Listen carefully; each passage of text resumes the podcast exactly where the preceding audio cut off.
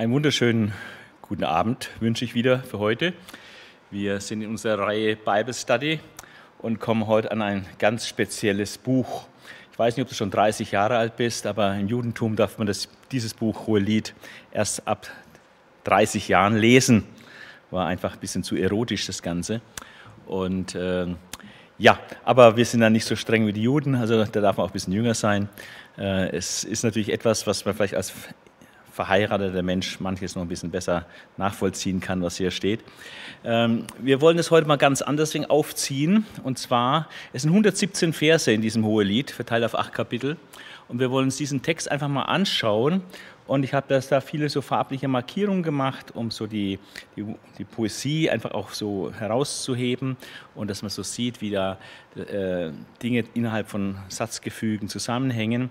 Und äh, lasst euch da mal überraschen und äh, zur Nachahmung empfohlen. Also ich äh, halte sehr viel davon, äh, mit optischen Markierungen an Bibeltexten äh, sich da die Dinge äh, klarer vor Augen zu führen. Okay, äh, die genaue Einteilung des Buches der Ho Hohe Lied ist etwas schwierig. Also man ist, kann, kann nicht objektiv sagen, so und so viele Lieder sind das äh, werden wir noch sehen, dass es da unterschiedliche Vorstellungen gibt. Äh, Scoville meint, unterscheidet 13 Lieder, ich habe sechs. Ja, äh, natürlich verschiedene Strophen und so. Wir kommen darauf nochmal zu sprechen, auf die Gliederung. Aber äh, ich möchte es einfach mal vorstellen, indem wir diese 117 Verse äh, einfach mal lesen äh, und das einfach genießen, was hier äh, uns so vor Augen geführt wird. Das erste Lied ähm, ist, denke ich, Kapitel 1, Vers 2 bis 17. Und hier finden wir etwas über gegenseitige Bewunderung dieser Liebenden. Äh, und wir haben da verschiedene Strophen und ich habe das ein bisschen formal gegliedert. In der ersten Strophe redet die Braut zum König. Also rein formal. Und was sagt die Braut dem König?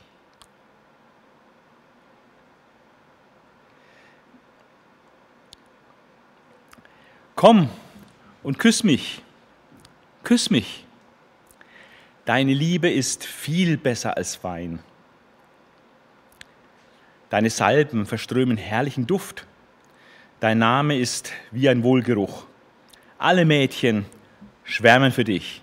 Also Salomo, ihr Geliebter, war offensichtlich der große Frauenschwarm.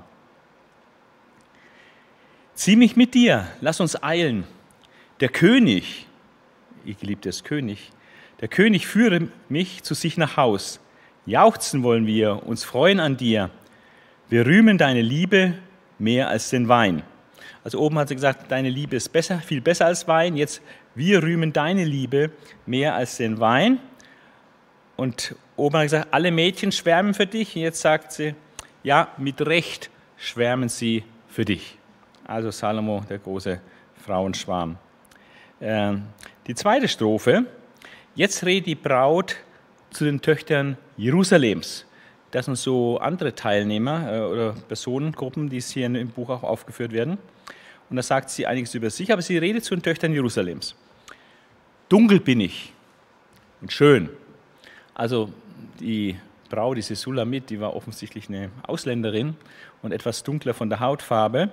Dunkel bin ich und schön, ihr Töchter Jerusalems wie die Zelte von Kedar, äh, wie Salomos Decken. Also wir sehen an anderer Stelle auch noch, dass äh, sie wohl sehr, sehr dunkel ist, sehr, sehr dunkelbraun. Äh, wie die Zelte von Kedar und die Decken Salomos, wahrscheinlich die Vorhänge in seinem Palast. Seht nicht darauf, dass ich dunkel bin, braun gebrannt von der Sonne. Also hier steht nichts von Sünde oder so, sondern braun gebrannt von der Sonne. Die Söhne meiner Mutter, also ihre Brüder, die Söhne meiner Mutter fauchten mich an. Zu Weinbergs Wächterin bestimmten sie mich. Naja, die kleine Schwester durfte da ein bisschen Weinberg äh, bewachen. Niedere Aufgabe sozusagen. Meinen eigenen Weinberg habe ich nicht bewacht. Also sie hatte keinen eigenen Besitz. In diesem ersten Lied kommt es zu einem Dialog zwischen der Braut und ihrem Geliebten äh, insgesamt zwei Dialoge. Und der ersten Dialog finden wir in Vers 7 bis 11. Sag mir, du, den meine Seele liebt, wo weidest du die Herde? Wo lässt du lagern am Mittag? Weshalb soll ich wie eine Dirne sein bei den Herden deiner Gefährden? Also, Herden spielen hier eine Rolle. Fragen, drei Fragewörter: Wo, wo, weshalb? Den du, den meine Seele liebt, so wird ihr Geliebter charakterisiert. Jetzt ähm, antwortet praktisch der Geliebte auf ihr, ihren Satz. Wenn du es nicht weißt, du schönste der Frauen, naja, wer hört das nicht gern, ne? du schönste der Frauen, dann geh auf die Spuren der Herde und weide deine Zicklein bei den Zelten der Hirten. Also offenbar hat sie auch äh, Vieh getrieben, so ein paar Zicklein und soll sich da zu den Hirten halten. Ja, du schönste der Frauen. Mit der Stude an Pharaos Gefährt vergleiche ich dich. Also, das ist schon ein Kompliment, ja. Nicht du siehst aus wie ein Pferd, sondern wie die Stude von Pharao, also das ist was ganz Edles. Das ist wirklich ein Kompliment in der damaligen Zeit. Mit der Stude an Pharaos Gefährt, also an Pharaos Wagen, vergleiche ich dich, meine Freundin. Und jetzt kommt etwas, was wir ganz oft finden äh, im Buch Hohelied, wo also die Frau äh, beschrieben wird in den verschiedenen Einzelteilen ihres Körpers und wo das also mit unheimlich vielen Komplimenten und netten Worten äh, beschrieben wird. Bezaubernd sind deine Wangen zwischen den Bändern, dein Hals in Muscheln geschnürt. Wir machen dir Bänder aus Gold mit silbernen Perlen. Also Salomo war ja sehr reich, von daher ist Gold und silberne Perlen überhaupt kein Problem. Will er ihr die Bänder machen, also ein bisschen aufpeppen sozusagen. Wangen und Hals hat er beschrieben. Jetzt geht's genau. Jetzt kommt der zweite Dialog äh, mit dem Geliebten. Solange der König an seiner Tafel sitzt, gibt meine Narde ihren Duft. Narde ist also ein ganz besonderes Parfüm, was nur im Himalaya äh, wächst. Die Pflanze sind dreieinhalbtausend, fünftausend Meter über normal Null, muss dann exportiert werden aus dem Himalaya, äh, also importiert werden aus in Israel dann. Also man kann sich vorstellen, dass es extrem teuer ist, solche Narde. Solange der König an seiner Tafel sitzt, gibt meine Narde ihren Duft, also das beste und teuerste Parfüm, was es in Israel damals gab. Ein Myrrenbeutel, auch das ist also Wohlgeruch, Duft. Ein Myrrenbeutel ist mein Liebster für mich, der zwischen meinen Brüsten ruht. Wie eine Blütentraube vom Hennerstrauch ist mir mein Geliebter, der aus den Weinbergen von Engedi stammt. Engedi ist so eine Oase, äh, wo dieser äh, Henna-Sträucher da auch natürlich äh, zu finden sind. Also schwärmt sie äh, von ihrem Geliebten und vergleicht ihn mit Myrrenbeuteln und mit einer Blütentraube vom Hennerstrauch. Und jetzt antwortet er wieder darauf, du bist so schön, meine Liebste. Ja, du bist so schön.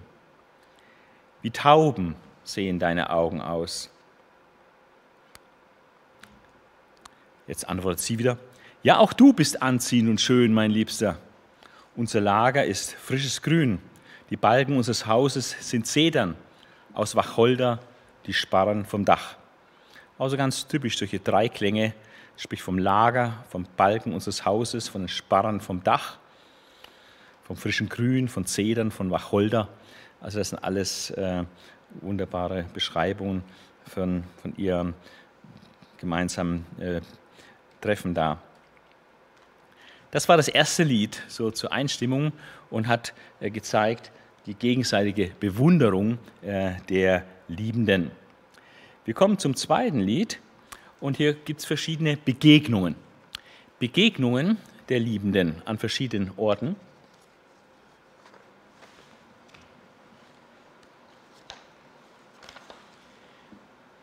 Zunächst mal im Weinhaus. Ob das ein Weinberg ist oder äh, ein Haus, wo der Wein gekeltert wurde, sei jetzt mal dahingestellt. Äh, vielleicht ist es mehr in der freien Natur, mehr ein, ein Weinberg. Ich bin die Lilie des Sharon. Sharon ist die äh, wunderbare, fruchtbare Ebene an der, an der Küste Israels, die weiße Blume der Täler. Also sie sagt, ich bin eine Lilie in dieser fruchtbaren Ebene des Sharon, wie eine weiße Blume der Täler. Und jetzt sagt er, Wie eine Lilie unter den Dornen ist meine Freundin unter den Frauen. Also ein tolles Kompliment. Und sie gibt das Kompliment zurück und sagt, wie ein Apfelbaum unter den Bäumen des Waldes ist mein Geliebter unter den Männern. Also jeder hält von dem anderen unheimlich viel, wie man sieht. Und äh, dieser Apfelbaum unter den Bäumen des Waldes, sagt sie, in seinem Schatten wollte ich sitzen. Seine Frucht war meinem Gaumen süß. Er hat mich ins Weinhaus geführt. Die Liebe ist sein Banner über mich, über mir. Er stärkt mich mit Rosinenkuchen, erfrischt mich mit Äpfeln. Also scheint auch so ein Picknick im Weinberg zu sein, äh, was die hier veranstalten, die beiden. Ähm, denn ich bin krank vor Liebe also liebeskrank, liebestoll. Also sie hat einfach so Sehnsucht nach ihren Geliebten. Ich bin krank vor Liebe und die Liebe, die er hat zu ihr, ist sein Banner über die Braut. Sein linker Arm liegt unter meinem Kopf und im rechten hält er mich umschlungen. Also werden die beiden zärtlich miteinander. Ich beschwöre euch, ihr Töchter von Jerusalem, bei Hirschkuh und Gazelle, also wir würden vielleicht andere Tiere nehmen in Deutschland, aber dort Hirschkuh und Gazelle sind also sehr gängige Tiere, kann sich jeder vorstellen. Bei Hirschkuh und Gazelle auf der Flur weckt die Liebe nicht und stürzt sie nicht auf, bis es ihr selber gefällt. Also lasst uns einfach Zeit. Wir wollen die Zeit hier vergessen und es einfach genießen, diese Zweisamkeit. Sein linker Arm liegt unter meinem Kopf, mit dem rechten hält er mich umschlungen. Und sie wollen da jetzt nicht gestört werden, verständlicherweise. In der zweiten Strophe haben wir eine weitere Begegnung. Jetzt ist die Begegnung an ihrem Haus äh, da wo sie wohnt. Und das hat so verschiedene Szenen jetzt äh, bei dieser Begegnung. Die erste Szene ist die Ankunft. Da kommt ihr Geliebter praktisch an ihrem Haus an. Horch, mein Geliebter, schau, da kommt er. Üde Berge springend, hüpfend über die Hügel. Mein Geliebter gleicht einer Gazelle oder einem jungen Hirsch. Also elegant springt er da rum. Ne? wie so ein junger Hirsch, sagt mir auch so. Siehe, da steht er vor unserem Haus. Das ist ihr Elternhaus. Schaut durch die Fenster herein, spät durch die Gitter. Man kann sich das richtig vorstellen, diese Szene. Und das Kommen des Herrn, dieses äh, Geliebten, führt dann, dass sie eine gemeinsame Unternehmung machen, dass sie aufbrechen. Mein Liebster begann und sagte zu mir, steh auf, meine Freundin, meine Schöne, und komm. Also will sie aus dem Haus jetzt rauslocken, dass sie irgendwie eine Unternehmung im Freien machen. Siehe doch, der Winter ist vorüber, die Regenzeit vergangen, vorbei. Blumen zeigen sich im Land, die Zeit der Lieder ist da. Turteltauben gurren überall, die Feige rötet ihren Knoten, die Reben blühen und verströmen ihren Duft. Also praktisch, es ist Frühlingszeit, Winter ist vorbei. Äh, Frühlingsgefühle kommen auch hoch, Liebesgefühle und man möchte jetzt nach dem Winter jetzt genießen und äh, einfach wieder rausgehen. Steh auf, meine Freundin, meine Schöne, und komm. Wir sehen wunderbar, wie das so äh, gegliedert ist. Dieses Steh auf, meine Freundin, meine Schöne, und komm, ist wie so eine Klammer, oben und unten. Und dazwischen war, waren so die Beispiele und Bilder dafür, dass einfach jetzt eine neue Zeit angebrochen ist, dass jetzt der Winter vorbei ist und dass es jetzt einfach wieder toll ist, raus ins Freie zu gehen. Die dritte Strophe, jetzt sind sie dann, begegnen sich in der Natur. Ähm, da sind sie jetzt, äh, mein Täubchen, in den Felsen, in der Bergwand, im Versteck, wie so ein Dreiklang, ganz typisch für hebräische Poesie, immer so dreifach was auszudrücken. Lass mich deinen Anblick genießen, lass mich hören deine süße Stimme, zeig mir dein liebes Gesicht. Auch wieder dreifach, drei Imperative und Anblick, süße Stimme, dein liebes Gesicht. Greift uns die Füchse, die kleinen Füchse, die den Weinberg verwüsten, denn unsere Weinberge blühen. Also Füchse waren eine Bedrohung für die Weinberge, haben da vieles abgefressen, deswegen waren die nicht gerne gesehen und wurden gejagt, äh, damit sie den Weinberg nicht verwüsten und überall Löcher buddeln und so Sachen. Also das, was schädlich ist, soll halt entfernt werden. Mein Liebster gehört mir und ich gehöre ihm, der seine Herde unter Lilien weidet, bis der Abendwind weht und die Schatten fliehen. Komm her, mein Geliebter, sei wie die Gazelle, wie ein junger Hirsch auf den trennenden Bergen. Also dieses Bild für den geliebten Gazelle und Hirsch, die sich so anmutig und flink bewegen, ja, wird hier wieder aufgegriffen. Die vierte Strophe von Begegnung ist jetzt in der Nacht. Nachts lag ich auf meinem Bett und sehnte mich nach ihm. Nach ihm, den meine Seele liebt. Ja, wer kennt das nicht, wenn Liebende getrennt sind, dass dann die Sehnsucht sich breit macht. Die Sehnsucht führt dann zur Suche. Ich suchte ihn und fand ihn nicht. Also ich wird enttäuscht. Ich suchte ihn und fand ihn nicht. Ich sehe mich aufstehen. Ich durchstreife die Stadt, ihre Straßen und Plätze. Man kann so richtig ein bisschen mit hineingenommen in diese Szene. Ich suchte ihn, dem mein Herz gehört. Vorher hat sie gesagt, ich sehnte mich nach ihm, den meine Seele liebt. Jetzt ist ein Schritt weiter. Ich suchte ihn, dem mein Herz gehört. Ich suchte ihn und fand ihn nicht. Wiederum Enttäuschung. Das ist die Klammer äh, um diesen vergeblichen Versuch, ihn zu finden. Also Sehnsucht, dann Suche, zunächst vergeblich, und dann Finden. Erst wird sie gefunden und dann findet sie auch noch ihren Geliebten. Erst wird sie gefunden. Da fanden mich die Wächter bei ihrer Runde durch die Stadt. Also Stadtwächter, äh, Nachtwächter sozusagen, die da patrouillierten in der Stadt, wahrscheinlich Jerusalem. Da fanden mich die Wächter bei ihrer Runde durch die Stadt. Habt ihr den gesehen, den meine Seele liebt? Kaum war ich an ihnen, also den Wächtern, vorüber, da fand ich ihn, dem mein Herz gehört. Also erst wurde sie gefunden von den Wächtern und jetzt findet sie ihren Geliebten. Was macht sie, nachdem sie ihn gefunden hat? Ich hielt ihn fest, ließ ihn nicht los, bis ich ihn ins Haus meiner Mutter gebracht, ins Zimmer von der, der mich geboren hat.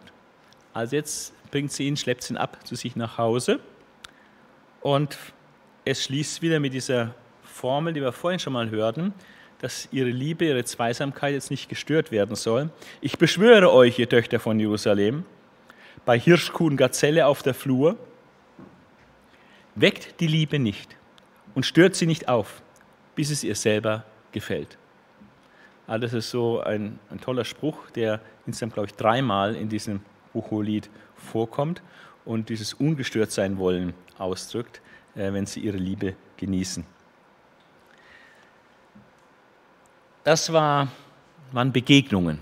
Begegnungen der Liebenden im Weinhaus, an ihrem Haus, dann in der freien Natur und dann nochmal wieder zurück in der Nacht äh, wo sie ihn dann mitnimmt, als sie ihn findet, äh, in ihr Haus. Das dritte Lied ist ein, äh, das kürzeste, ähm, das ist ein Hochzeitslied und hat drei Strophen, die immer kleiner werden. Und die dritte, als letzte und kürzeste, ist dann der Höhepunkt. In der ersten Strophe wird die Ankunft der Sänfte Salomos äh, beschrieben. Aber sich vorstellen, also steht auf erhöhtem Platz und sieht, wie die Senfte Salomos äh, herkommt und Staub aufwirbelt in der Wüste, weil es ja so trocken ist. Was kommt dort aus der Wüste herauf? Wie Rauchsäulen zieht es heran, umduftet von Myrrhe und Weihrauch und allen Gewürzen der Händler. Schau, es ist Salomos Senfte. Und es war also jetzt nicht so eine kleine Ritscha, sondern es war also richtig äh, ein großes Teil. Sie ist von 60 Männern umringt. Das sind die Helden Israels. Also 60 Mann Leibgarde, kann man sagen, die hier den König in seiner Sänfte bewacht. Sie alle tragen ein Schwert und sind alle im Kampf geschult. Jeder hat sein Schwert am Gurt zum Schutz gegen nächtliche Schrecken. Also es ist Schutztruppe, Leibgarde, Schutztruppe. Alle, alle, jeder äh, ist auch noch so etwas, was hier auffällt. Diese 60 Männer, die die Sänfte Salomos äh, umringen und begleiten, als Geleitschutz äh, für den König. Das war das Ankommen der Sänfte. In der zweiten Strophe wird die Schönheit dieser Sänfte beschrieben, wie toll die ausschaut. Eine Sänfte machte König Salomo sich aus edlem Holz vom Libanon. Ihre Säulen überzog er mit Silber, ihre Lehne mit Gold, ihren Sitz mit rotem Purpur. Also Purpur ist extrem teures Material, weil es von so einem Schneckensekret äh, der Purpurschnecke gemacht wird und also sehr aufwendig und äh, also extrem teuer, hochwertig, kommt von daher hauptsächlich in, in, in Königshäusern überhaupt vor oder in irgendwelchen religiösen äh, Zeremonien oder Klamotten. Also hat er beschrieben die Sänfte, ihre Säulen, ihre Lehne, ihr Sitz und jetzt ihr Inneres. Und da beschreibt sie gar nicht viel, sondern nur ganz allgemein, ihr Inneres ist mit Liebe ausgelegt. Also mit viel Liebe hergerichtet, gefertigt von, den, von Jerusalems Töchtern. Also, die Sänfte kam an mit 60 Mann Begleitschutz, ja, alle bewaffnet. Dann wurde die Schönheit der Sänfte beschrieben, und jetzt in der dritten Strophe wird der Bräutigam, der da in der Sänfte sitzt, beschrieben. Der Bräutigam an seinem Hochzeitstag, denn es war die, nicht die Hochzeitskutsche, sondern die Hochzeitssänfte. Kommt heraus, ihr Zionstöchter, und seht den König Salomo mit dem Kranz, den seine Mutter ihm flocht. Wann? An oder zu seinem Hochzeitstag. Und dieser Hochzeitstag wird genannt dem Tag voller Freude und Glück. Sagt man ja auch bei uns auch so, Hochzeitstag, der schönste Tag im Leben. Stimmt in der Praxis nicht immer so. Ja, gibt auch manchmal viel Stress und Schwierigkeiten. Aber äh, es ist Hochzeitstag, gilt schon als einer der herausragenden, glücklichen Tage äh, im Leben. Dem Tag voller Freude und Glück. Und nach diesem Hochzeitslied, diesem relativ kurz, wo diese Sänfte ankommen, beschrieben wird in ihrer Schönheit. Und der König Salomo, der da drin sitzt, äh, mit dem Kranz zu seiner Hochzeit. Äh, jetzt geht es weiter. Und im vierten Lied wird die Hochzeitsnacht geschildert. Mehrere Strophen hier. Ähm, und in der ersten Strophe wird die Schönheit der Braut wieder ins Visier genommen. Wir haben da schon vorher einige Stellen gesehen. Ähm, wo die Schönheit der Braut äh, beschrieben wird. Und das äh, tut es hier noch ausweiten. Wie schön bist du, meine Freundin, wie wunderschön. Äh, so als der, der zentrale Punkt, was der Mann von der Frau erwartet, oder einer der wesentlichen Punkte, ist, dass die Frau schön ist. Und äh, vom Mann wird erwartet, seitens der Frau, dass der Mann stark ist. Das sind wesentliche Dinge, die ganz tief drin sitzen äh, im Menschen. Ja, und äh, natürlich hört der Mann auch gern, dass er schön ist. Ja, aber besonders für die Frau ist es ganz wesentlich, äh, ihr sagen zu können und zu sagen, wie schön bist du bist, meine Freundin, wie wunderschön. Und das war sie sicherlich auch, äh, die Sulamit. Und jetzt wird beschrieben, äh, ich glaube 13, äh, wie viel sind das? Siebenfach oder? Ja, siebenfach. Siebenfach wird die Schönheit der Braut beschrieben, an anderer Stelle mal sogar dreizehnfach. Hier siebenfach. Deine Augen sind Tauben hinter deinem Schleier. Also die Braut hat einen Schleier und hinter dem Schleier sind die Augen und die sind wie Taubenaugen, also wunderschön, wahrscheinlich blau. Dein Haar ist eine Herde schwarzer Ziegen, also ganz schwarz. Die herunterspringen vom Gebirge Gilead, also wahrscheinlich auch so ein bisschen beweglich, ja also die nicht so ganz glatt herunterhängen, sondern wie eher vielleicht lockig dann. Deine Zähne sind weiß wie eine Herde geschorener Schafe. Man sieht, dass die Menschen damals in der Landwirtschaft zu Hause sind. Also kommen viele Bilder, wo mit Herden verglichen werden und so. Äh, Ziegenherde, Schafherde. Ja. Ähm, Deine Zähne sind weiß wie eine Herde geschorener Schafe, die gerade aus der Schwemme steigt. Sie alle werfen Zwillinge. Keins hat einen Fehlwurf gehabt. Also das ist natürlich ein tolles Bild für die Zähne. Also wenn da Zähne Zwillinge haben, meinst du, gibt es für jedes, das oben ist, im Oberkiefer, auch eins im Unterkiefer. Ja? Dass da immer zwei, immer zwei gegenüberstehen und nicht irgendwo eine Zahnlücke ist. Ja, das ist, will das eigentlich sagen, deine Zähne sind weiß und ohne irgendwelche Lücken. Ja, mustergültig. Deine Lippen sind wie eine karmesinrote Schnur. Lieblich ist dein Mund, wie eine Granatapfelscheibe schimmert deine Schläfe hinter dem Schleier hervor. Also die Augen hinter dem Schleier, jetzt wieder auch die, die Schläfe hinter dem Schleier. Dein Hals ist rund wie der Davidsturm. Das in der Davidsstadt, in der Stadt Zion, in Zionsburg, äh, gab es einen runden Turm und dein Hals ist rund wie der Davidsturm. Tausend Schilde hängen daran, die Rüstung der Helden.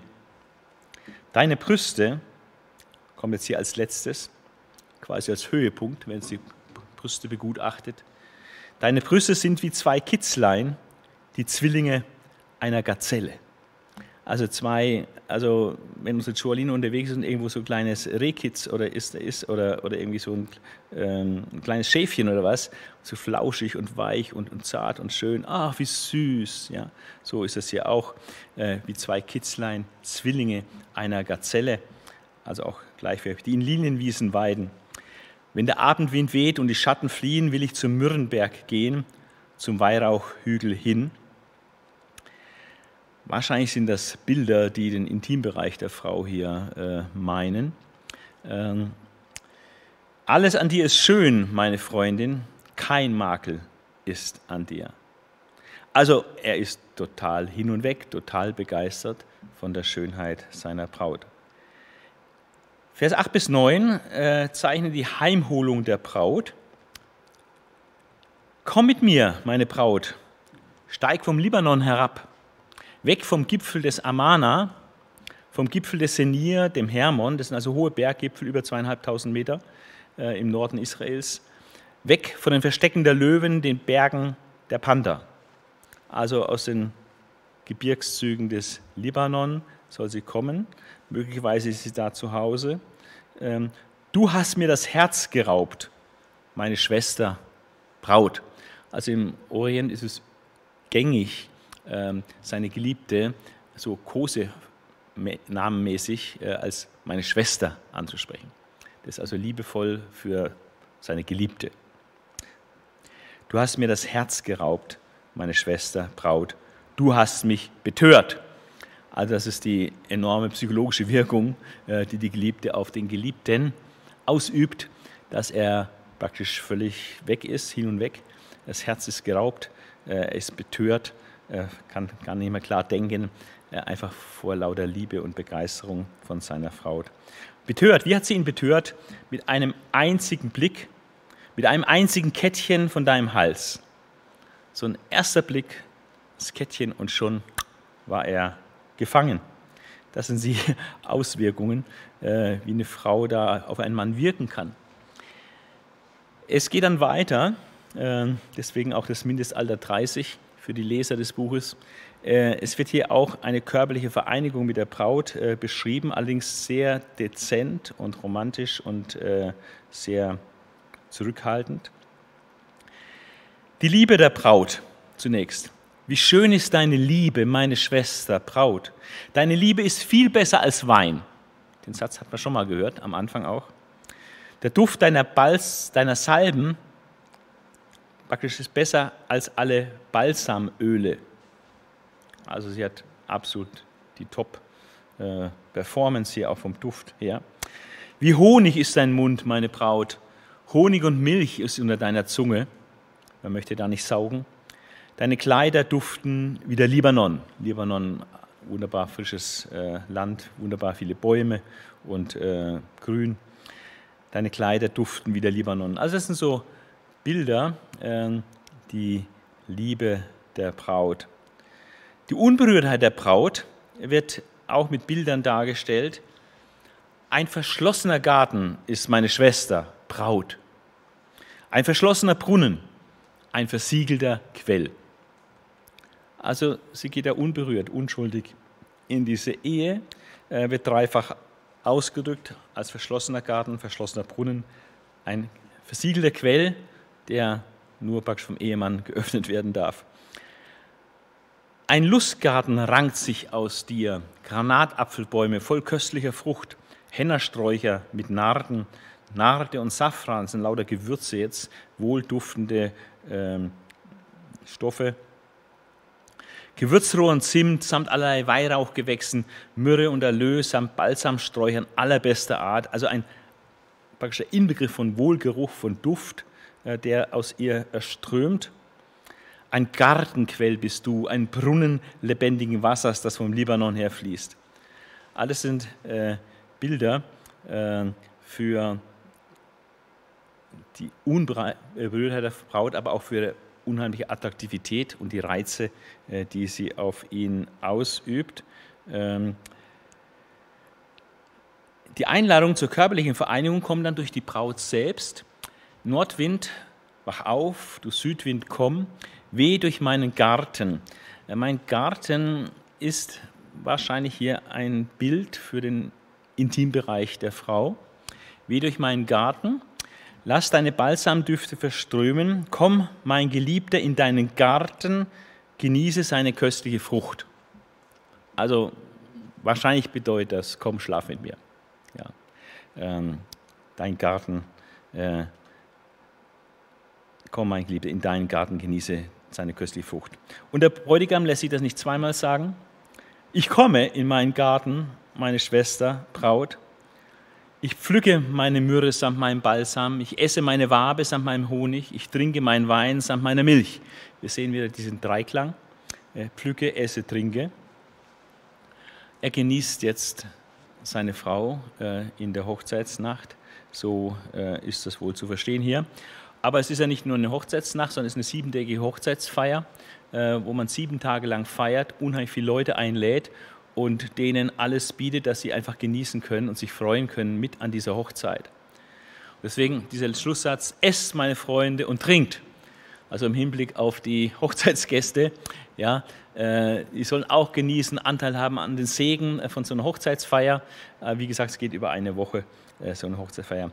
Und berauscht euch an der Liebe. Wir kommen zum fünften Lied von sechs. Ähm, jetzt gibt es Unstimmigkeit. Auch das äh, gehört irgendwie dazu, wenn zwei Menschen zusammen sind. Es geht nicht immer alles glatt. Und ähm, diese Unstimmigkeit ähm, beginnt mit einer verpassten Begegnung. Also es kommt nicht zur Begegnung, weil irgendwie da jeder eigentlich einen Fehler macht.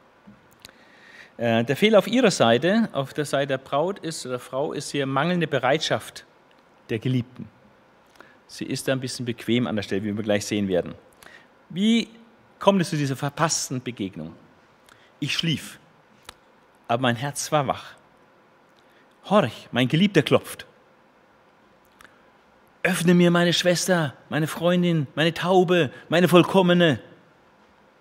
Mein Kopf ist voller Tau, meine Locken voll von den Tropfen der Nacht.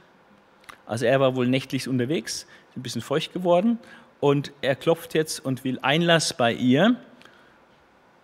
Aber sie scheint nicht so recht äh, da vorbereitet zu sein oder bereit zu sein. Ich habe mein Kleid doch schon ausgezogen und müsste es wegen dir wieder anziehen. Ich habe meine Füße gewaschen und müsste sie wieder beschmutzen. Also Ausreden, die will einfach jetzt nicht aufstehen. Ist ein bisschen bequem, will sie nicht anziehen, hat die Füße schon gewaschen und so. Okay, das war ihr Fehler. Diese mangelnde Bereitschaft für diese Begegnung, die jetzt überraschend in der Nacht da hätte stattfinden können. Wir sehen aber auf der anderen Seite auch eine mangelnde Geduld des Geliebten. Denn die Geschichte geht etwas tragisch weiter. Mein Geliebter streckte die Hand durch die Luke da bebte mein Inneres ihm entgegen. Ich stand auf, um meinem Liebsten zu öffnen. Also es siegt dann doch das Verlangen nach dem Mann. Da troffen meine Hände von Myrrhe durch die Griffe des Riegels, meine Finger von flüssiger Myrrhe. Ich öffnete meinem Geliebten, als hat sie praktisch endlich aufgerappelt aus ihrem Bett. Er hat sie offenbar doch angezogen ja, und ist bereit, ihre Füße schmutzig zu machen. Er hat sich endlich jetzt zur Tür begeben und öffnet ihrem Geliebten, aber doch er war weggegangen. Mein Geliebter war fort. Entsetzen packte mich. Er ist fort. Ich suchte ihn und konnte ihn nicht finden. Ich rief ihn, doch er antwortete nicht. Also er ist fort, nicht finden und er antwortet nicht. Also die Begegnung hat nicht stattgefunden. Stattdessen äh, wird sie gefunden. Also sie findet ihn dann nicht. Äh, der Geliebte ist schon wieder weg. Es war ungeduldig, hat nicht gewartet lang genug. Und jetzt ist er weg und sie ruft ihn, er antwortet nicht, weil er nicht mehr da ist. Es fanden mich die Wächter bei ihrem Rundgang durch die Nacht. Jetzt kommt es noch schlimmer. Sie schlugen und verwundeten mich. Die Wächter auf den Mauern nahmen mir meinen Überwurf weg. Es war halt nicht schicklich, abends als Frau da allein noch unterwegs zu sein. Und da hat sie einige äh, Schläge abgekriegt. Ähm, wurde vielleicht für irgendeine Prostituierte gehalten oder was von den Wächtern. Auf jeden Fall, das war eine richtig verpasste Begegnung. Also statt jetzt ihren Geliebten zu treffen, ihn einzulassen, war er dann weg, sie ist raus und hat dann noch Prügel bezogen sozusagen oder ein paar Schläge abgerichtet von den Wächtern. Was macht sie in ihrer Not? Sie sucht Unterstützung, ähm, Unterstützung durch die Töchter Jerusalems. Und ähm, hier haben wir in dieser zweiten Strophe dann verschiedene Szenen oder Teilszenen. Zunächst mal der Hilferuf der Geliebten, äh, wie sie die Töchter Jerusalems angeht, äh, dass ähm, ihr, sie ihr helfen. Ich beschwöre euch, ihr Töchter von Jerusalem, wenn ihr meinen Liebsten findet, dann sollt ihr ihm sagen, dass ich krank bin vor Liebe. Ich bin krank vor Liebe, ich brauche dich, komm, heile mich sozusagen. Ich bin krank vor Liebe. Ähm, also sie spannt jetzt die Töchter Jerusalems ein, dass sie praktisch mit ihr nach ihrem Geliebten suchen. Und wenn die ihn finden sollten, dann sollen sie ihm einfach ausrichten, du, deine Geliebte, ist krank vor Liebe vor dich. Ja. Bevor die aber jetzt loslegen und sich Arbeit machen und da auf die Suche gehen, sagen sie, Frage nach den Vorzügen des Geliebten. Also was ist denn da überhaupt so besonders an deinem Geliebten? Was hat dein Geliebter einem anderen voraus, du Schönste unter den Frauen? Die Schönheit der Sulamit war offenbar äh, sprichwörtlich oder allgemein bekannt. Was hat dein Geliebter einem anderen voraus, du Schönste unter den Frauen? Was hat dein Geliebter einem anderen voraus, dass du uns so beschwörst und in die Pflicht nimmst, da ihn mitzuhelfen, ihn zu suchen? Was ist so besonders an deinem Geliebten? Und jetzt kommt es äh, zu einer tollen Beschreibung ihres Geliebten durch die Braut. Sie beschreibt jetzt die Vorzüge des Geliebten. Mein Geliebter ist rötlich und licht. Unter Zehntausenden ragt er hervor. Also Salomo hätte bestimmt jeden Schönheitswettbewerb gewonnen. Er war außergewöhnlich attraktiv.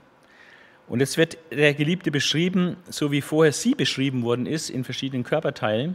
So macht sie das jetzt mit ihrem Geliebten. Und äh, das ist also sehr interessant und sehr schön, wenn man so sieht, wie viele das sind. Äh, ich glaube, das sind über zehn. Sein Haupt ist feines, gediegenes Gold. Seine Locken, also Salomo hatte wohl äh, schwarze, pechschwarze Locken, seine Locken Dattelrispen, rabenschwarz. Äußerst attraktiv offenbar. Seine Augen sind wie Tauben am Bach, baden in Milch, sitzen am Teich. Seine Wangen sind Beete voll Balsamkraut, in denen Gewürzkräuter sprießen. Seine Lippen sind Lilien, feucht von flüssiger Myrrhe.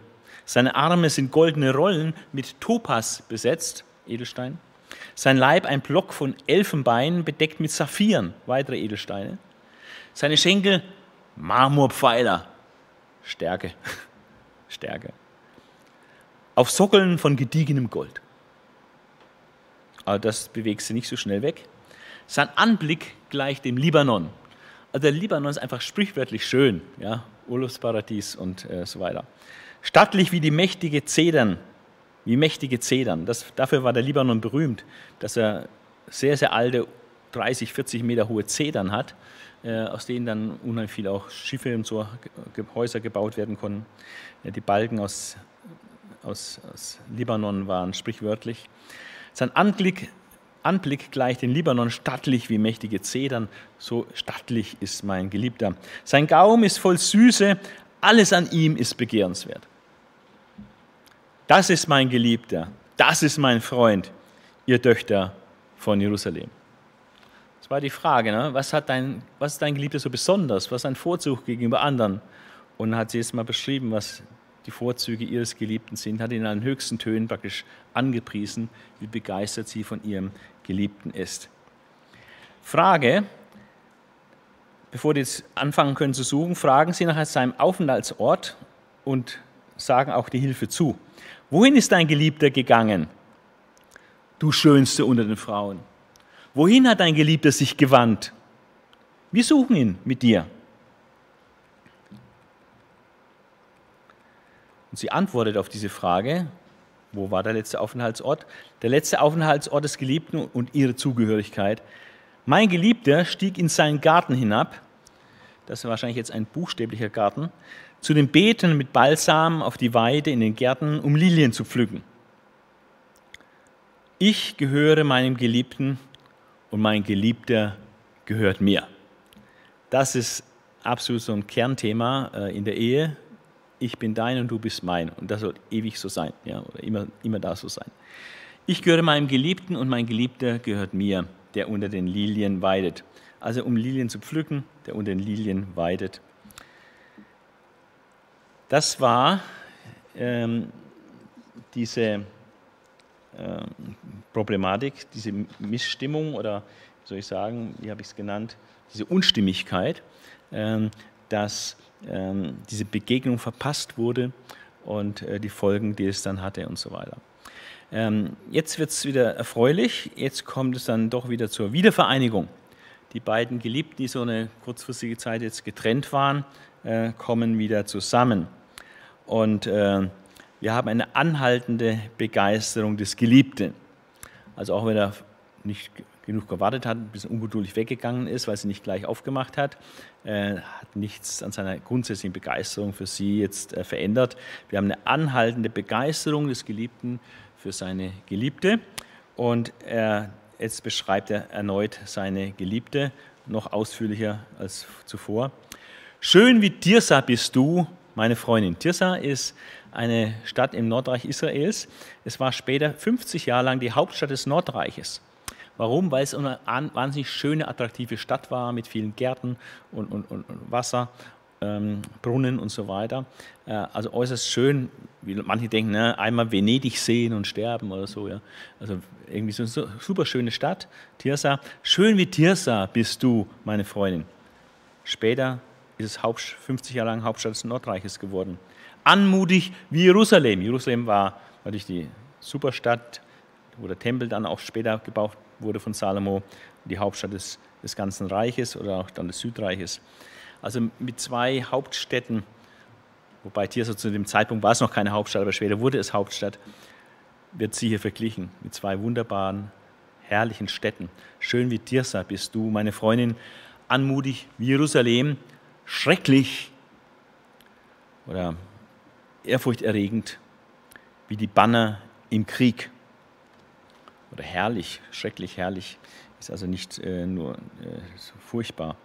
Ähm, wende deine Augen von mir ab, denn sie haben mich verwirrt.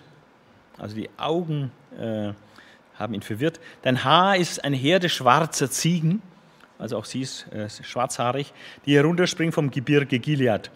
Deine Zähne sind weiß wie eine Herde geschorener Schafe, die gerade aus der Schwemme steigt. Sie alle werfen Zwillinge. Keins hat einen Fehlwurf gehabt. Hat er schon mal gebracht, dieses Bild mit den Zwillingen und ohne Fehlwurf. Also, also die Zähne äh, keinerlei Lücken haben. Wie eine Granatapfelscheibe schimmert deine Schläfe hinter dem Schleier hervor. Auch das Kompliment haben wir schon mal gehört. Jetzt kommt was Neues.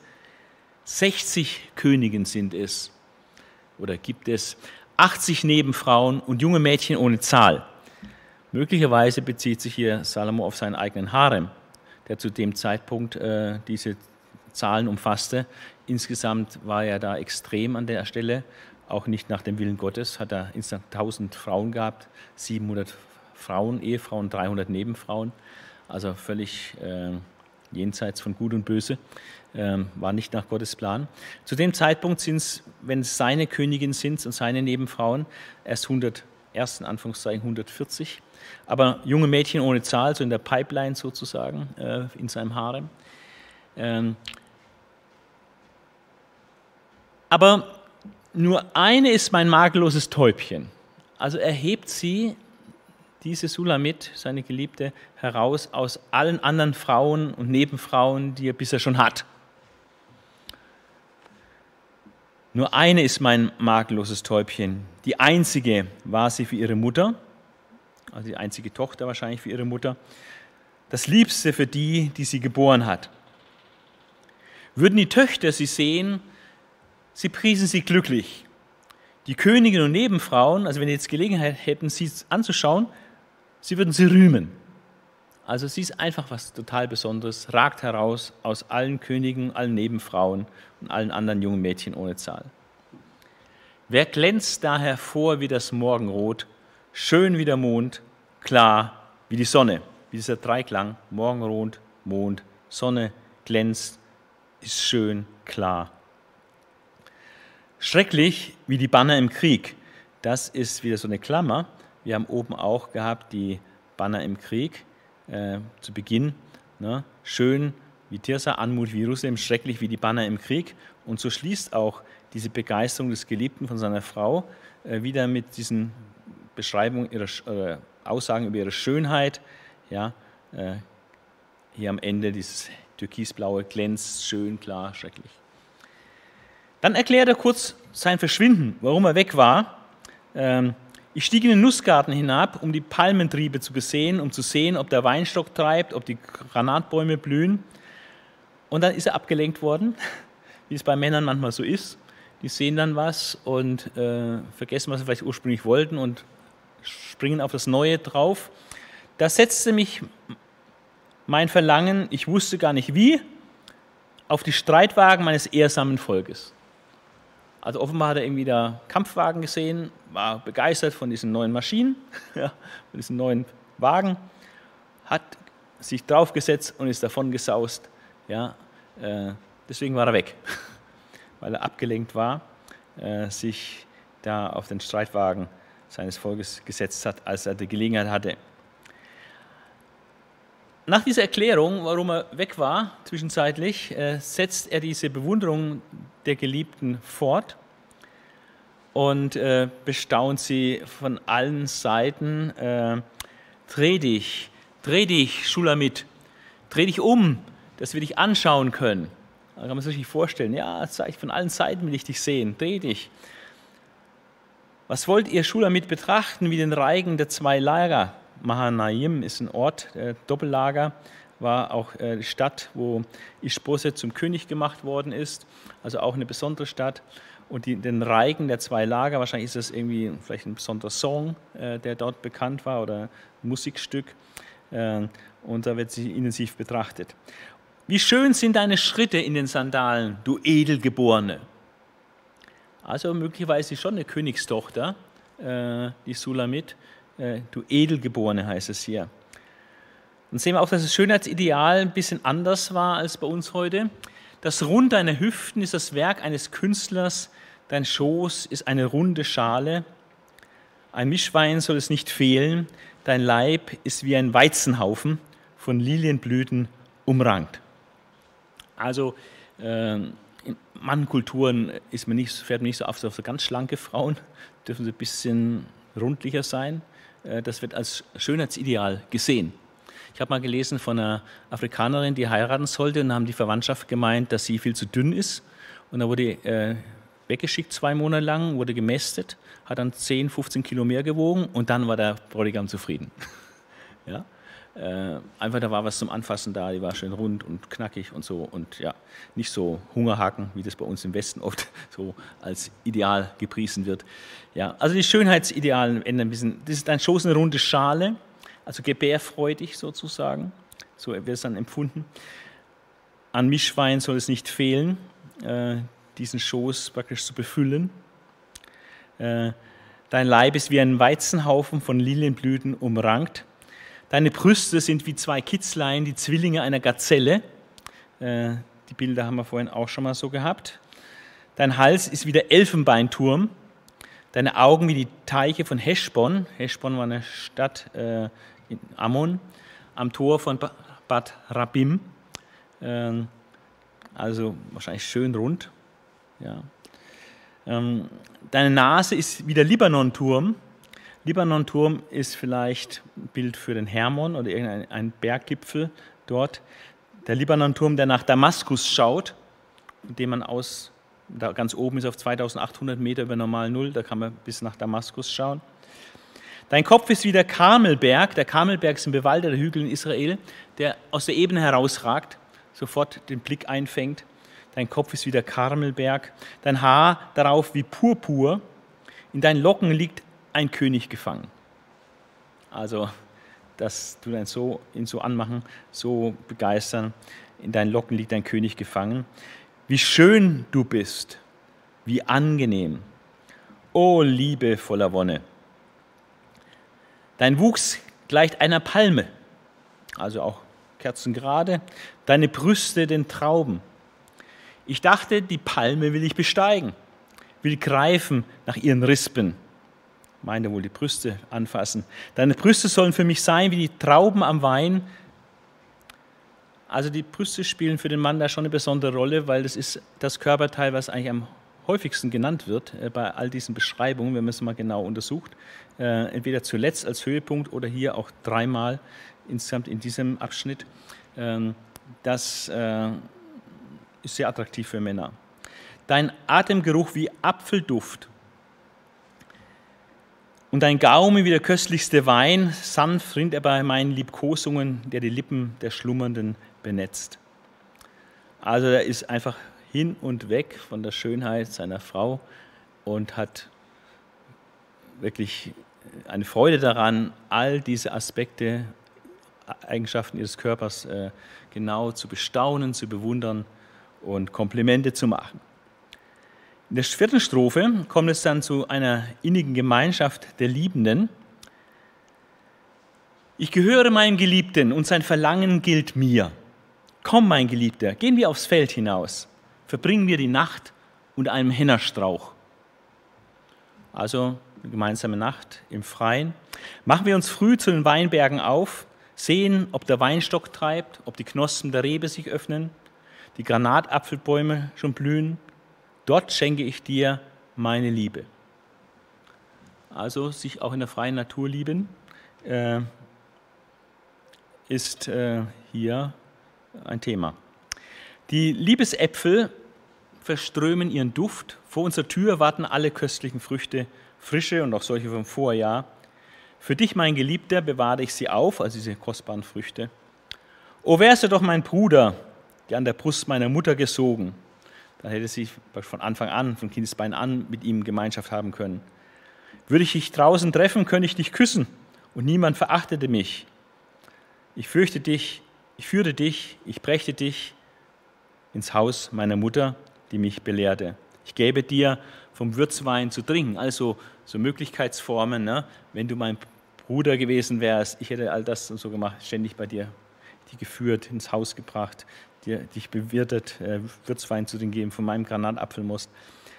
Sein linker Arm liegt unter meinem Kopf und mit dem rechten hält er mich umschlungen für diese Beschreibung von Liebkosungen, äh, von Zärtlichkeiten. Und es endet wieder mit diesem Refrain, ein bisschen verkürzt jetzt hier. Ich beschwöre euch, ihr Töchter von Jerusalem, weckt die Liebe nicht und stört sie nicht auf, bis es ihr selber gefällt. An drei Stellen im Hohelied kommt äh, diese Beschwörung, dass sie diese Gemeinschaft der Eheleute hier einfach äh, in Ruhe lassen sollen, äh, bis sie äh, von selbst dann, dann ihr Ende wieder hat. Das letzte Lied ähm, geht es um gewachsene Beziehung, äh, um Reife. Äh, in der Strophe 1 leidenschaftliche, unzerstörbare Liebe. Merkt man, wie, wie leidenschaftlich äh, das ist, gerade auch in der Ehe. Love after love. ja, äh, nicht nur äh, zu lieben, bis man geheiratet hat, sondern wenn man geheiratet hat, dann den wirklich zu lieben und darin zu wachsen und auch die Leidenschaft immer zu vertiefen. Wer kommt da herauf aus der Wüste an ihrem Geliebten gelehnt?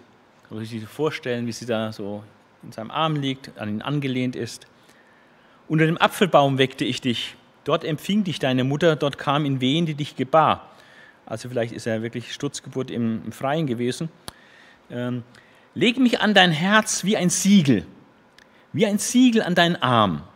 Diese ähnliche Verbundenheit von Mann und Frau an dein Herz wie ein Siegel, ein Siegel, wie ein Siegel an deinen Arm. Stark wie der Tod ist die Liebe. Wunderbarer Vers. Das, der Tod ist eigentlich einer der stärksten Mächte überhaupt. Ja, keiner kann entfliehen. Äh, jeden bezwingt er. Aber stark wie der Tod ist die Liebe. Die zweite Macht, die diese Gewalt und diese Stärke hat. Hart wie das Totenreich die Leidenschaft. Also unheimlich fest. Feuerglut ist ihre Glut, also die Glut der Liebe. Eine Flamme von Ja. Und Ja ist wahrscheinlich die Abkürzung von Jahwe, von Gott. Also eine, diese Leidenschaft, die leidenschaftliche Liebe auch zwischen, in einem, bei einem Ehepaar zueinander, diese leidenschaftliche Liebe ist eine Feuerglut, eine Glut, eine Flamme, die Gott schenkt. Das hat Gott sich ausgedacht. Das ist nichts Verkehrtes oder Sündiges. Wassermassen können die Liebe nicht löschen, Ströme schwemmen sie nicht fort. Aber diese Liebe ist äh, nicht totzukriegen. Gäbe jemand seinen ganzen Besitz für die Liebe, man würde ihn nur verachten. Also Liebe kann es nicht mit Geld bezahlen. Klar, klar weiß jedes Kind, äh, dass es unsinnig wäre, ähm, Liebe für Geld zu geben. Liebe ist einfach viel, viel mehr wert als der gesamte Besitz, den einer hat. Dann ein kurzer Vergleich zwischen der Kindheit und ihres Reifezustandes. Ähm, diese Kindheit wird beschrieben aus der Sicht ihrer Brüder. Wir haben eine kleine Schwester, die noch keine Brüste hat. Ah, die ist noch flach, ja, die ist noch äh, jung, haben sie noch keine Brüste entwickelt. Was machen wir mit ihr, wenn jemand um sie wirbt? Kriegt sie auch keinen, ne, wenn sie so flach ist. Wenn sie eine Mauer ist, wie können wir sie aufpeppen? Dann bauen wir auf ihr eine silberne Zinne. Ist sie, ist sie aber eine Tür, versperren sie wir sie mit einem Zedernbrett. Also sie muss noch bewacht werden, äh, noch verschlossen, zurückgehalten werden. Jetzt sagt sie, aber gereift, ich bin eine Mauer und meine Brüste sind wie Türme. Doch für ihn, also für ihren Geliebten, für ihn bin ich wie eine, die Frieden geschlossen hat. All die sich nicht, äh, also jemand, der Frieden geschlossen hat, der öffnet die Türen. Der verschließt sich nicht ab und verbirgt sich hinter Mauern. Ja, so hat Frieden geschlossen. Es ist offen äh, für ihn. Ein interessanter Gedanke in Kapitel 8, Vers 11 bis 12, äh, dritte Strophe, wir sind jetzt kurz vom Ende. Umgang mit Besitz ein bisschen eigenartig, diese zwei Verse. Salomo besaß einen Weinberg in Baal Hermon. Äh, man kann die Stadt nicht genau lokalisieren. Er ließ den Weinberg streng bewachen, denn für die Ernte würde jeder 1000 Silberstücke zahlen. Das ist wahnsinnig viel Geld, diese 1000 Silberstücke. Ähm, natürlich weiß man nicht die Kaufkraft in der damaligen Zeit, aber es ist extrem viel Geld. Und äh, das heißt, ein unheimlich wertvoller Weinberg muss sehr groß sein und unglaublich qualitativ sehr hochwertig, wenn er 1000 Silberstücke für die Ernte bezahlen würde. Und deswegen wird er auch streng bewacht, dass dann niemand äh, sich da bedient, wie im Selbstbedienungsladen. Aber nicht nur Salomo hat einen Besitz, sondern sie hat auch einen Besitz. Mein eigener Weinberg gehört mir. Es ist interessant, dass die Eheleute nicht alles zusammenschmeißen und keiner was Eigenes hat, sondern jeder hat auch was Eigenes. Salomo hat einen Weinberg, sie hat auch einen eigenen Weinberg. Und sie sagt, die, die tausend, gemeint sind die Silberstücke, die tausend Salomo, die gönne ich dir. Das freut mich für dich, dass der so wertvoll ist. Und auch noch den Wächtern 200 für ihre Wache. Muss man bezahlen, ne? sie bewachen da diesen wertvollen Weinberg. Ja, das ist alles in Ordnung. Du darfst diesen großen Besitz haben. Ist auch interessant, also in der Ehe, man gönnt dem anderen auch seinen, sein eigenes. Ähm, Schaffen nicht alle Ehepaare. Wunsch nach Zweisamkeit in Natur, damit schließt das hohe Lied. Du Mädchen in den Gärten, deiner Stimme lauschen die Freunde. Lass mich doch hören. Also er möchte von ihr, von seiner Geliebten folgenden Satz hören. Was möchte er hören? Komm mit, mein Geliebter, mach es wie die Gazelle, wie ein junger Hirsch auf den Balsambergen. Was damit genau gemeint ist, kann ich gar nicht sagen einfach rumspringen. Ja, äh, mach es wie die Gazelle, wie ein junger Hirsch auf den Balsambergen, Freiheit genießen. Auf jeden Fall, ähm, komm mit, mein Geliebter, äh, mach es wie die junge Gazelle, wie ein junger Hirsch auf den Balsambergen. So, äh, das ist dieses hohe Lied. Ja. Es ist schon ein bisschen strange. Äh, Manche fragen, warum steht es eigentlich überhaupt in der Bibel? Ähm, und es gibt vier Auslegungsweisen äh, des Hohen Liedes, ähm, die ich kurz vorstellen möchte. ähm, habe aber auch eine sehr klare Meinung dazu, wie das am besten auszulegen ist. Die erste Auslegungsweise ist, man sieht hier in diesem hohen Lied, was wir jetzt so gelesen haben, farblich illustriert, man sieht hier in diesem hohen Lied ähm, eine lebendige Schilderung der Liebe des Königs Salomo, wird öfters erwähnt, der Name Salomo, dass er König ist, zu einem Mädchen und die wird in Kapitel 7.1 Sulamit genannt. Also einfach die Liebe zwischen Salomo, dem König, und der Sulamit. Die Herkunft, auch die genaue Identität dieser Sulamit ist allerdings unklar. Da lassen sich nur Vermutungen anstellen, aber beweisen kann man da gar nichts. Die einen denken hier an eine unbekannte Frau aus Schunem, fünf Kilometer nördlich von Jezreel im Süden Galiläas, deren Familie von Salomo angestellt war. Äh, Kapitel 8, Vers 1, vielleicht dieser Weinberg, der da 1000 Silberlinge wert war. Äh, da waren die angestellt und so hat er die kennengelernt. Aber das ist reines Fantasieprodukt, sowas. Andere meinen, es wäre eine Tochter Pharaos, du Edelgeborene. Äh, 1. Könige 3, äh, Vers 1 sehen wir, dass er eine Tochter Pharaos aufwendig geheiratet hat. Und wegen dieser Sänfte oder so ist vielleicht diese Hochzeit gemeint. Aber auch das ist reine Spekulation. Manche meinen, es wäre diese wahnsinnig hübsche Frau Abishag, die Schunemiterin, die König David im Alter versorgte, 1. Könige 1, ähm, weil diese außergewöhnlich hübsch war. Und die Sulamit ist ja auch so außergewöhnlich hübsch. Aber auch das ist reine Spekulation. Und manche Ausleger äh, hoffen, äh, es wäre die erste Frau Salomos und nicht eine von vielen. Es wäre die erste Frau Salomos äh, und äh, Salomo würde hier praktisch das ausführen, was er in Prediger 9, Vers 9 empfiehlt. Ähm, dort sagt Salomo nämlich ähm, folgende Regel. Er sagt in, 9, Vers 9, ne? ja, ähm, Prediger 9, Vers 9, Genieße das Leben mit der Frau, die du liebst, alle Tage deines flüchtigen Lebens, die er dir unter der Sonne geschenkt hat. Das ist dein Lohn für die Mühsal und Arbeit unter der Sonne. Also genieße das Leben, die Zweisamkeit, auch die Romantik und all das mit deiner Frau. Und da es ja von Gott her nur legitim ist, das mit einer Frau zu machen, wie Gott sich das so gedacht hat vom Schöpfungsplan her, schuf ein Mann und eine Frau und die wurden dann eins. Ähm, so ist dann die Hoffnung von manchen Auslegern. Ähm, äh, John MacArthur zum Beispiel, er meint es, ob es Salomos erste Frau ist, bevor er dann sündigte und noch 699 weitere Frauen und 300 Nebenfrauen nahm. Aber ähm, ich glaube eher nicht, dass es die erste ist hier, weil er hat vorher von 60 Königen und 80 Nebenfrauen und unzähligen anderen Mädchen noch gesprochen, die die schon anschauen können, bewundern können. Wahrscheinlich sind das die schon bereits vorhandenen Ehefrauen Salomos.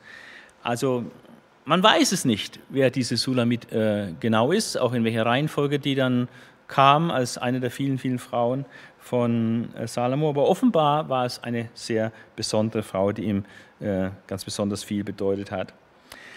Was ist dann die Hauptbedeutung des Buches? Ähm, wenn das das richtige Verständnis ist, äh, dass es einfach diese Liebe zwischen Salomo und dieser Sulamit, zwischen Mann und Ehefrau beschreibt. Man kann dann Folgendes sagen. Im Gegensatz zu den verzerrenden Extremen asketischer Enthaltsamkeit, Ehelosigkeit, als ob äh, Verkehr mit Frauen oder eine Ehefrau zu haben was Schlechtes wäre oder so weiter. Also ex, verzerrendes Extrem einer asketischen Enthaltsamkeit oder das andere Extrem sinnlicher Perversion wie es also heute in den Medien natürlich auch wahnsinnig in unserer Kultur wahnsinnig auf die Spitze getrieben wird. Sinnliche Perversion außerhalb der Ehe. Das sind zwei Extreme. Also asketische Enthaltsamkeit gar nicht oder eben, eben diese Promiskuität, diese sinnliche äh, Perversion außerhalb der Ehe und in großer Zahl und so weiter. Und da erhebt Salomos altes Liebeslied die Reinheit ehelicher Zuneigung und Romantik. Also das wird hier einfach als positives Modell gesehen, wie es sein kann oder sein soll, sollte. Ja, Liebe zwischen einem Mann und einer Frau. Es gibt dann viele Bibeltexte, äh, die äh, im Alten Testament, auch im Neuen Testament, die einfach Aussagen machen über eben das, die Beziehung zwischen Mann und Frau, äh, auch das gegenseitige Bewundern und verschiedene Parallelen, wie es in der Ehe zwischen Mann und Frau aussehen soll. So ist es dann einzuordnen. Ähm, eine zweite Auslegung ist eine sinnbildliche Offenbarung der Liebe Gottes zu seinem Bundesvolk Israel, der Frau des Herrn. Äh, es ist ja unbestritten, dass äh, Israel als Braut Jahwes, als Braut, als Frau Jahwes Gottes angesehen wird. Jesaja 54, äh, Jeremia Kapitel 2, Hesekiel Kapitel 16, ganz stark, ganz viele Verse in Kapitel 16, Hosea Kapitel 2. Also das ist unbestritten, dass das Verhältnis zwischen Jahwe, Gott, und Israel als ein Eheverhältnis dargestellt wird. Und die zweite Art von Auslegung, die bei den Juden dann äh, sehr, im, sehr im Gebrauch war, war, dass, dass sie sagten, das ist die Bedeutung dieses Buches. Es geht nicht um Salomo und eine Frau namens Sulamit. Das ist alles nur Bild für Jahwe und Israel. Also es ist eine komplette Allegorie, hat keinen Realitätsbezug, sondern es geht nur um eine Beschreibung, ein bisschen so verborgene Beschreibung des Verhältnisses zwischen Jahwe und Israel. Die dritte Auslegung, die ist dann äh, im, im, Christentum zu Hause. Äh, die machen es praktisch genauso wie die Juden, aber nicht dann auf Jahwe und Israel, sondern auf Christus und die Gemeinde. Und sagen, der Sinn und Zweck dieses Buches ist, das Verhältnis von Christus zur Gemeinde aufzuzeigen. Und es hat keinerlei Bezug irgendwie zu Salomo oder zu irgendeiner Realität äh, damals, sondern es einfach geistlich zu verstehen, geistlich zu interpretieren. Und wir müssen es praktisch übersetzen in der Auslegung und alles auf Christus und die Gemeinde beziehen. Und dann kann man wie Bernhard von Clairvaux 87 Predigten halten über Christus und die Gemeinde im Buch Hohelied und kommt von Kapitel 1, Vers 1 bis Kapitel 2, Vers 13, glaube ich, oder so, und dann war es fertig.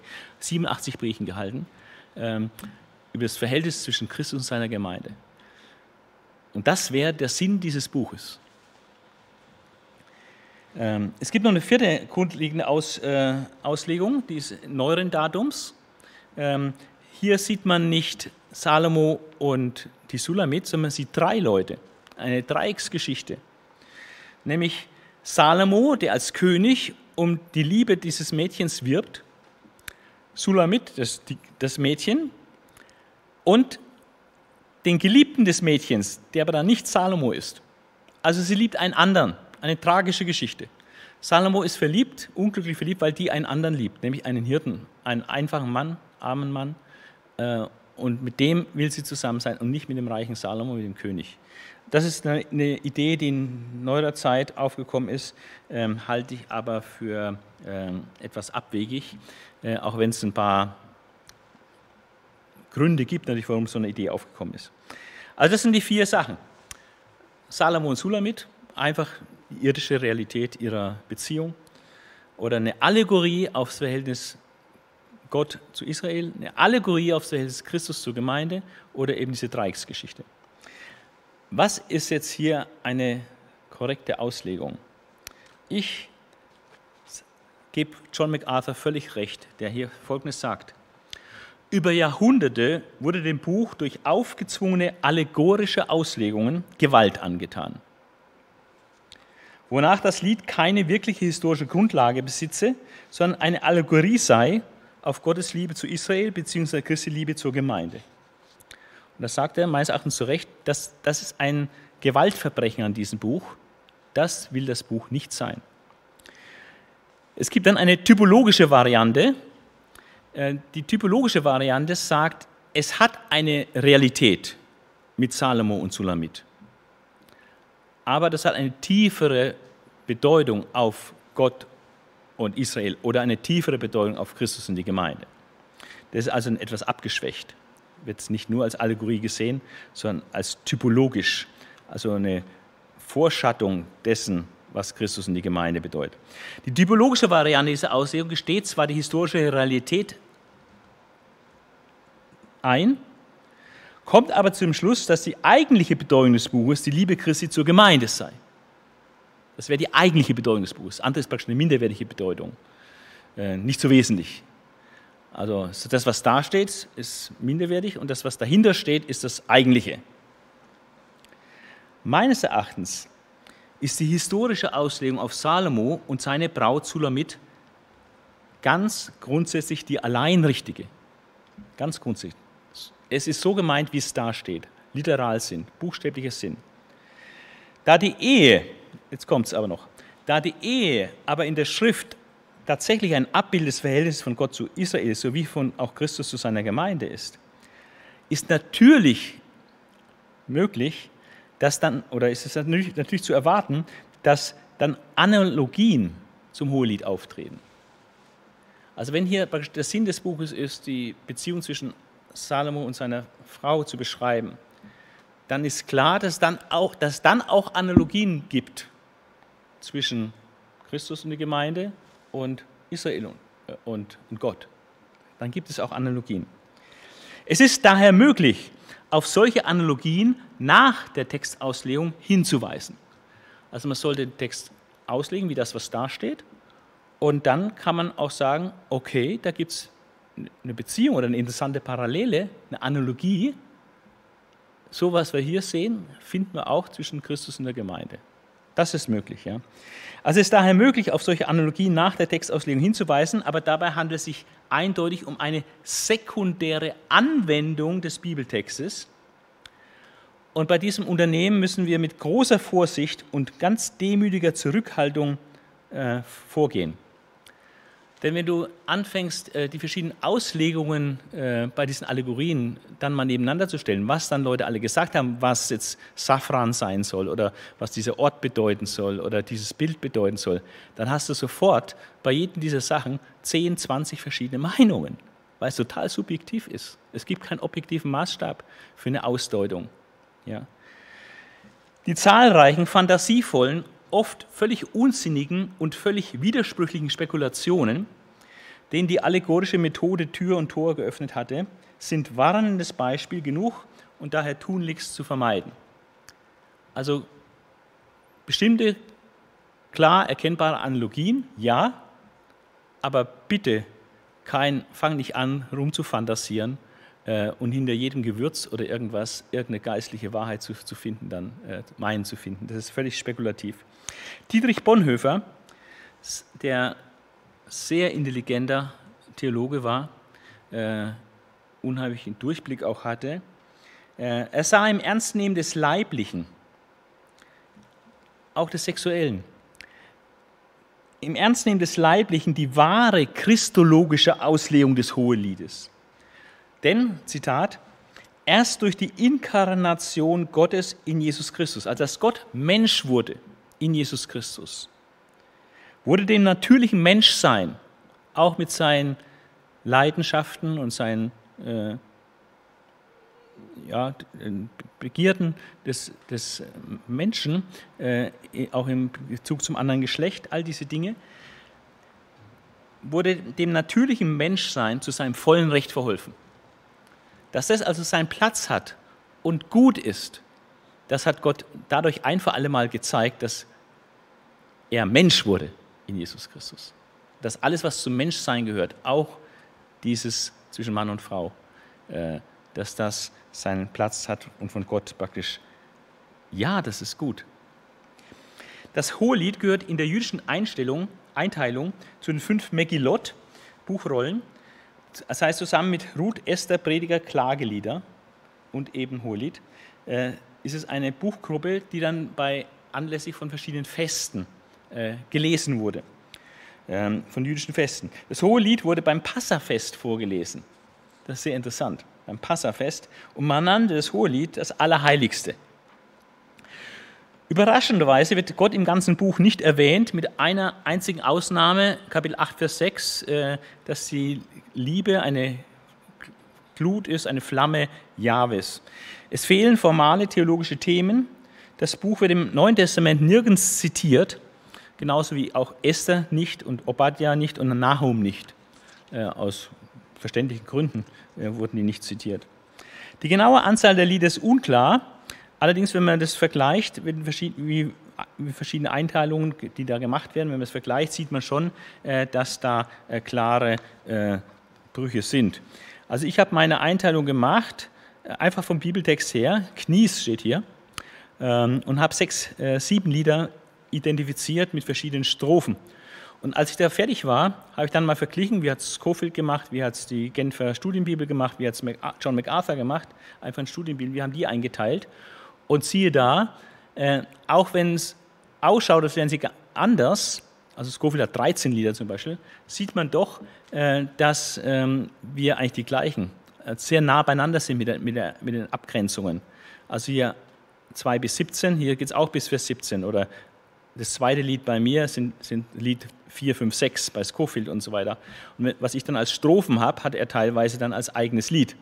Ja? Also die Abgrenzungen sind dann doch auch sehr, sehr ähnlich. Das zeigt sich dann auch bei den anderen. Möchte ich jetzt nicht vertiefen. Äh, nur es ist schon äh, eigentlich, wenn man den Bibeltext einfach nur so liest, sind die Abgrenzungen nicht mit hundertprozentiger Sicherheit, aber doch mit großer Wahrscheinlichkeit, dass man die ja schon so trifft. Egal, ob man dann jetzt äh, sieben Lieder 13 hat oder eine Vierer-Einteilung oder Dreier-Einteilung, es sind immer wieder so die gleichen Nahtstellen, äh, die da äh, festgestellt werden. Auch interessant ist, das Buch enthält ähm, 41 Beispiele für Lokalkolorit. Also Sachen, die einfach aus der Umwelt sind. Äh, dazu gehören Gewürze, Duftstoffe, Blumen, Sträucher, äh, was haben wir dann noch hier? Bäume, Früchte, Tiere, Orte, Landschaften und so weiter. Ja, Gegenstände, Edelsteine, Architektur. Also 41 Sachen, die sehr, sehr, sehr konkret sind. Und das ist eigentlich alles immer so der Tod von diesen allegorischen Auslegungen, weil wenn du diese sehr konkreten Sachen dann versuchst geistlich umzudeuten und zu sagen, okay, Narde steht dafür, Kalmus, Zimt, Alö steht dafür oder so. Oder Narzisse, Lilie ist das und so. Das ist also ein reines Ratespiel, das ist reine Fantasiegeschichte dann, weil die Bibel ja da gar keine äh, Hinweise gibt, wie zum Beispiel das auszulegen ist, zu vergeistigen ist. Das ist ein völlig Fantasieprodukt des Auslegers dann. Oder die ganzen Ortschaften, die wir hier haben, oder die Tiere, die genannt werden. Das ist einfach aus der Realität vor Ort ist es gegeben. Die Orte Jerusalem, Tirsa, Damaskus, Teich und Hesbon, Schunim, sind alles so konkrete Orte. Und da brauchst du nichts geistlich hinein zu Geheimnissen, dass du das Wort eigentlich vergewaltigen. So nimm es einfach, wie es da steht. Äh, es sind diese Orte gemeint und die haben bestimmten Assoziationswert oder bestimmte Bedeutung äh, und so weiter. Oder Berge, die hier vorkommen, Gegenstände, Edelsteine und so weiter. Aber das ist auch ähm, diese, diese Lokalkolorit oder diese Konkretisierung, äh, die wir da finden im, im Buch Hohelied, ist auch ein starkes Argument insgesamt für die äh, einfach buchstäbliche Auslegung, äh, die dann auch, äh, wie soll ich sagen, gewisse Analogien zulässt zu Christus und die Gemeinde und so, das ist das schon. Aber es sind auch ganz praktische Anwendungen dann möglich. Äh, was lerne ich aus dem Buch Hohelied? Wenn es die Beschreibung zwischen Salomo und dieser Geliebten ist. Ich lerne verschiedene Sachen. Man muss sich nochmal genau überlegen, was man da alles eigentlich daraus lernt. Aber eins ist, dass die zwei unheimlich viel Zeit auch nehmen, sich gegenseitig zu bewundern. Ja, dass es ähm, genau hinzuschauen und auch Komplimente zu machen. Ja, und das ist also was sehr, sehr Schönes. Ja, ähm, auch, dass es vielleicht einmal Missverständnisse gibt und dann eine Trennung, aber dann wieder zusammenkommen, solche, solche Dinge. Ähm, also es sind verschiedene äh, praktische Dinge, äh, die man äh, hier sehen kann. Auf jeden Fall merkt man in diesem Buch, und das, wenn das die alte Kirche nur gut gelernt hätte, dann hätte man viel Elend erspart geblieben in der Kirchengeschichte, dass das ganze Ehe und auch Sexualität, sich erfreuen an der Schönheit des anderen und all das, äh, dass es überhaupt nichts Ungeistliches ist oder Verwerfliches oder etwas Niederes ist, sondern es ist von Gott geadelt worden als etwas, was er geschaffen hat, auch zur Freude des Menschen und auch eine Aussage des Buches ist, es illustriert eigentlich wunderbar den Satz, äh, was äh, im Prediger auch steht von, Salomo. Äh, der gleiche Verfasser ist ja übrigens Salomo und, und Hohelied, wo er sagt, genieße das Leben mit deiner Frau. Genieße es wirklich. Ja. Und äh, das ist eine wichtige Aufforderung. Und gerade manchmal wir Christen sind so dann in der Arbeit drin und äh, vernachlässigen äh, diesen Satz das Leben auch mit unserer Frau äh, zu genießen. Und ähm, dazu kann uns auch das Hohelied helfen. Da braucht es Zeit, auch Zeit zu zweit und Zeit zu zweit in der Natur, sehr, sehr viel in der Natur. Ja. Und also Anregungen, die wir aus diesem Buch äh, bekommen. Auch dass Wohlstand und Luxus in gewisser Weise jetzt auch nichts Böses ist. Ja, also das ist ja, ich dann die äh, Parfüms denke, Narde und so, das sind teure Angelegenheiten oder die Sänfte da. Ja, also das ist uns alles gegeben und wir dürfen das auch alles genießen, sagt Paulus ja auch, dass wir die Welt gebrauchen dürfen, wir dürfen es genießen, aber nicht unser Herz dran hängen. Ja, und solche ganz grundlegende Prinzipien, die man hier auch aus diesem Buch ja, ableiten kann. Also, äh, ich empfehle so wenigstens einmal im Jahr das Buch Hohelied zu lesen, äh, sich da immer wieder erinnern zu lassen. Und ähm, es ist nicht so ganz klar, ob da wirklich so ein Handlungsablauf äh, erkennbar ist oder ob das doch ein bisschen lose so nebeneinander ist. Äh, das ist nicht so eindeutig, dass da so ein Handlungsfortschritt wirklich ist, äh, sondern eher vielleicht verschiedene Szenen, Aspekte äh, einer solchen Zweierbeziehung.